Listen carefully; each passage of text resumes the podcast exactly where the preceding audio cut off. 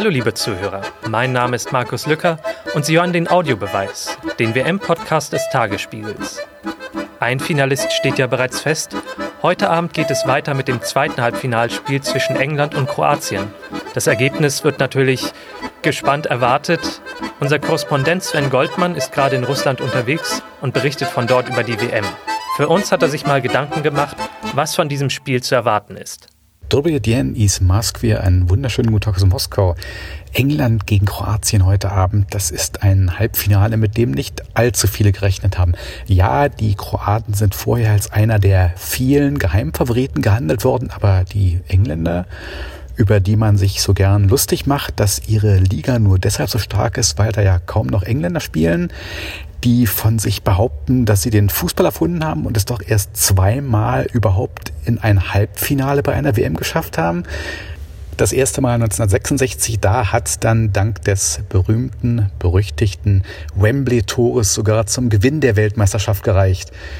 Die zweite Halbfinalteilnahme datiert von 1990 in Italien und endete mit einer Niederlage gegen Deutschland im Elfmeterschießen, der Beginn einer verhängnisvollen Geschichte, die aber vor einer Woche endete, als die Engländer im Achtelfinale von Moskau Kolumbien besiegten im genau Elfmeterschießen.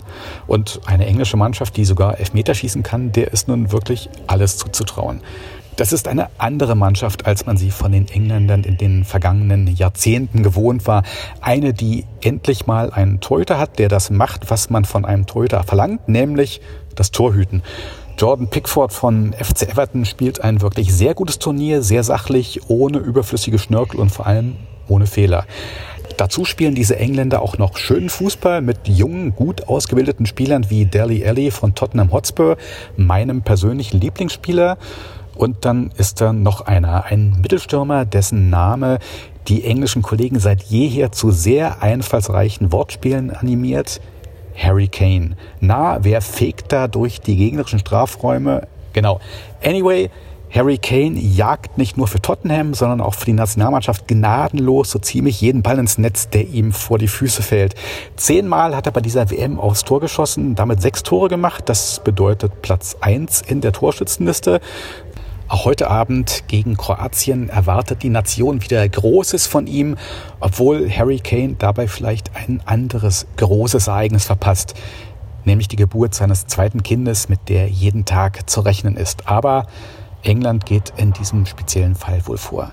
In diesem Sinne, dos vidania, tschüss. So die Einschätzung von unserem Korrespondenten Sven Goldmann aus Russland. Ich persönlich erinnere mich noch, wie zu Beginn der WM ganz viele Leute total überrascht von Kroatien waren und alle plötzlich dachten, wow, die könnten tatsächlich Weltmeister werden, wenn die das so weiter durchziehen. Gerade nach dem Spiel gegen Russland ist diese Hoffnung aber zumindest meinem Eindruck nach immer mehr zusammengebrochen. Umgekehrt ist es bei England der Fall. Die werden ja insbesondere nach ihrem historischen Elfmetersieg gegen Kolumbien behandelt, als wären sie irgendwie wiedergeboren worden. Über diese Art von Auf- und Abtrends möchte ich jetzt mit meinem Kollegen Tobias Finger sprechen.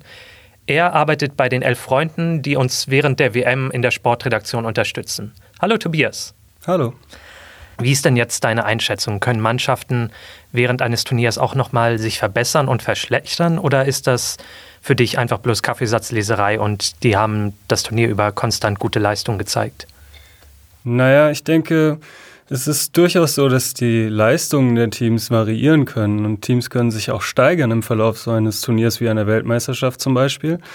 Ähm, aber es ist jetzt nicht so wie im Vereinsfußball, wo ein Trainer eine mehrmonatige Vorbereitung hat mit seiner Mannschaft äh, und dann in der Bundesliga zum Beispiel 34 Spiele in einer Saison, wo in der Winterpause noch viel korrigiert werden kann und so weiter und so fort. Also es ist bei Turnieren schon durchaus anders. Ähm, das heißt aber nicht, dass äh, sich Teams nicht im Verlauf eines Turniers verbessern oder verschlechtern können. Es gibt immer Mannschaften, die ähm, vielleicht sich schwer tun zu Beginn des Turniers, äh, Probleme haben, sich ähm, einzustellen, auf äh, den Turniermodus jetzt in den Turniermodus umzuschalten sozusagen ähm, und das dann aber hinbekommen und im Verlauf der K.O.-Phase dann immer weiter an Fahrt aufnehmen und ähm, sich so zumindest ähm, ja optisch verbessern in ihrem Spiel. Äh, andere Teams äh, haben vielleicht Glück mit ihren Gegnern, starten mit einfachen Gegnern ins Turnier und es sieht alles ganz großartig aus. Im Endeffekt ähm, ist dann aber im Achtelfinale Schluss, wenn äh, mal ein stärkerer Gegner kommt. Ähm, da könnte man dann sagen, dass sich diese Teams vielleicht verschlechtert haben. Ich glaube also, große Trends ähm, Große Veränderungen lassen sich bei solchen Turnieren nicht wirklich festmachen, aber Kaffeesatzleserei ist es jetzt auch nicht. Und wie würdest du das bei England einschätzen? Hatten die jetzt einfach in der Vorrunde sehr viel Glück mit schwachen Gegnern oder haben die durchaus auch ihre Position, die sie jetzt hier haben, verdient? Ja, sie ist auf jeden Fall verdient, ähm, aber man kann auch schon durchaus sagen, dass England Glück hatte, was die, die Gegner angeht, auf die sie bislang getroffen sind. Ähm, in der Gruppe war der einzig wirklich starke Gegner ja Belgien, muss man so sagen. Und ähm, im letzten Spiel, wo die beiden Teams aufeinander getroffen sind, ging es ja schon um quasi nichts mehr, also um den Gruppensieg. Beide Teams waren schon qualifiziert, aber eigentlich wollten auch beide Zweiter werden wegen dem einfacheren Turnierbaum. Und ähm, es wurden viele Spieler gewechselt vor dem Spiel. Ähm, die Startelf wurde ordentlich durchgemischt. Ähm, von daher kann man das Spiel nicht wirklich zählen, meiner Meinung nach. Dann kam Kolumbien im Achtelfinale und das war zwar ein an sich starker Gegner, der aber in dem Spiel ähm, auch nicht wirklich so aufgetreten ist, wie er es eigentlich könnte. Es war ja auch über weite Phasen des Spiels ein ziemliches ja, das berühmte Hauen und Treten. Ähm, wirklich viel ähm, kam spielerisch dabei nicht rum und England konnte mich zumindest in diesem Spiel auch nicht überzeugen. Ähm, Dennoch, gegen Schweden war es auch eine solide Leistung dann im Viertelfinale und von daher stehen sie jetzt nicht unverdient im Halbfinale. Und so ein bisschen Glück, Turnierglück oder Glück mit der Auslosung gehört natürlich auch dazu, wenn man es bei einer Weltmeisterschaft weit schaffen möchte. Fairerweise muss man sagen, gegen Schweden hat selbst Deutschland gewonnen, also wer weiß, wie viel das aussagt. Ähm, aber Jetzt haben sie natürlich, also jetzt hat England natürlich im eigenen Land und auch bei den Medien so einen sehr großen Boost bekommen, also einen großen Rückhalt der sie wahrscheinlich jetzt auch weiter nach vorne treibt, oder? Also das ist ja durchaus auch so ein psychologischer Effekt, dass man jetzt befreiter spielen kann, dass man auch mehr Vertrauen in die eigenen Fähigkeiten hat. Ja, total. Ähm, das ist ja ganz, ganz abgedreht, was da alles passiert jetzt in England, äh, was sie sich alles ausdenken mit ihren Hashtags im Internet und ihren ganzen Football is coming home Memes und so weiter und so fort. Also die Party ähm, in England geht ja schon spätestens seit dem gewonnenen Elfmeterschießen. Ähm, ist kaum auszudenken, was da passieren wird, wenn England ins Finale schafft oder sogar seit 1966 den ersten Weltmeistertitel gewinnt. Aber natürlich äh, kriegt die Mannschaft das mit. Die, die merken das natürlich. Die sind ja auch auf den sozialen Medien äh, unterwegs, in den sozialen Medien unterwegs. Ähm, die sehen das alles, die kriegen das alles mit. Die sind natürlich mit ihrer Familie in der Heimat in Kontakt und so weiter und so fort.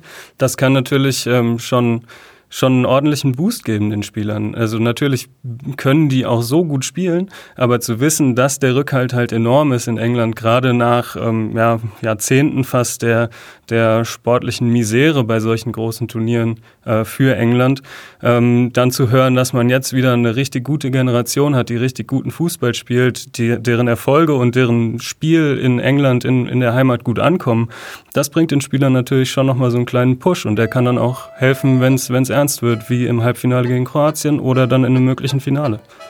Na, dann schauen wir mal, wie sich das heute Abend so entwickelt.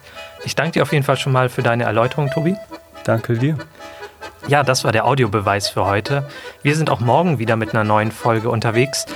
Damit Sie uns nicht verpassen, können Sie uns gerne auf Spotify oder iTunes abonnieren.